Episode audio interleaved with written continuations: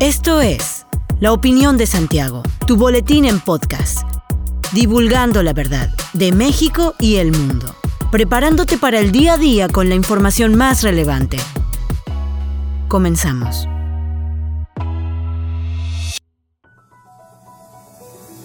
Buen día, bienvenido a la opinión de Santiago, una dosis breve de información para arrancar el día con lo más relevante a nivel nacional e internacional. México y Estados Unidos acordaron dar continuidad al diálogo en torno a la reforma eléctrica y analizar sus posibilidades, destacó John Kerry, enviado del clima de Estados Unidos, al concluir la comida que sostuvo la tarde del jueves con el presidente Andrés Manuel López Obrador y empresarios del sector energético. En breve declaración con medios de comunicación, al salir de Palacio Nacional comentó que el Ejecutivo mexicano puso el tema sobre la mesa y se acordó un grupo de trabajo para darle seguimiento al tema a través del embajador Ken Salazar, el cual tendría conexión con la Casa Blanca y para asegurar que lo que se decida con la reforma refleje estabilidad. Roberto Velasco, director para América del Norte de la Secretaría de Relaciones Exteriores, indicó que fue una buena conversación con buenos acuerdos y buen ánimo con los empresarios. El presidente manifestó que se trató de un diálogo amistoso, necesario y benéfico.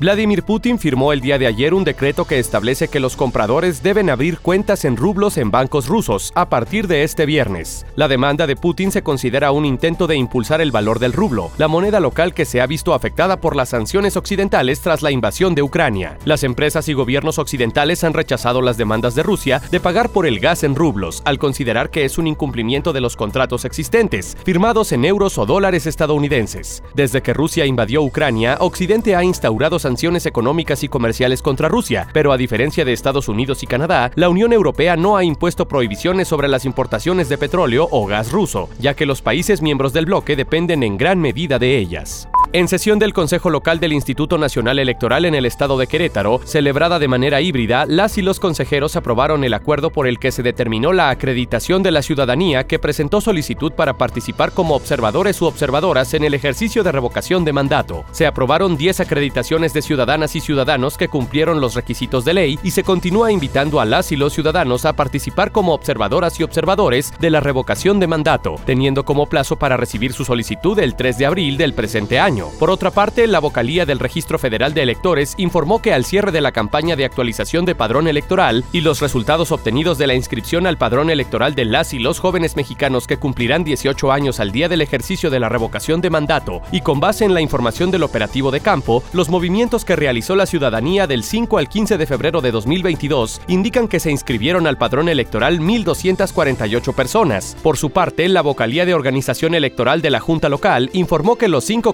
consejos distritales aprobaron la instalación de 1.087 casillas para el estado de Querétaro, ubicadas en lugares que garantizarán la seguridad física de las personas, en su mayoría escuelas y lugares públicos que disponen de espacios ventilados e iluminados, sin obstáculos que dificulten o impidan el acceso y tránsito de las personas con discapacidad, personas adultas mayores, así como mujeres embarazadas. Un grupo de menos de 100 manifestantes de la comunidad de Mezquititlán, en Querétaro, bloquearon ambos carriles de Avenida Insurgentes a la altura de la Comisión Nacional del Agua para exigir la salida de empresas como Bonafont de uno de sus pozos de agua. Al lugar acudieron más de un centenar de ganaderos y miembros de la Policía de la Ciudad de México para retirar de la vialidad a los manifestantes. Los habitantes de la comunidad de Mezquititlán portaban pancartas para exigir a las autoridades que ya no se otorguen más concesiones a empresas privadas para la explotación de los pozos de agua en Santiago de Querétaro. De acuerdo con las personas, su comunidad sufre de escasez de líquido, mientras que las empresas se llevan el agua de los pozos. Otra de las exigencias de los manifestantes es la instalación de una comisión reguladora, esto con el objetivo de que se rindan cuentas sobre el consumo de agua, pagos y proyectos que realiza la Conagua.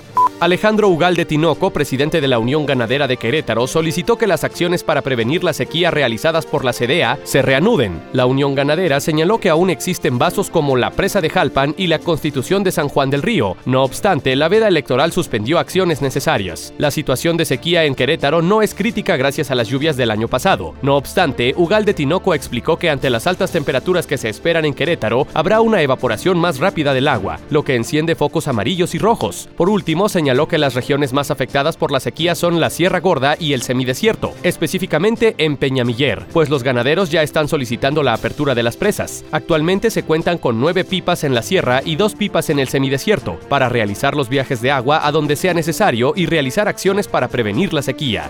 Hasta aquí la información de hoy. Regresa el lunes para otra pequeña dosis con las noticias más importantes. Mantente bien informado con la opinión de Santiago. Encuéntranos en Facebook, Instagram y TikTok como arroba la opinión de Santiago. Que tengas buen fin de semana. Hasta la próxima. La opinión de Santiago. Comprometidos con la verdad.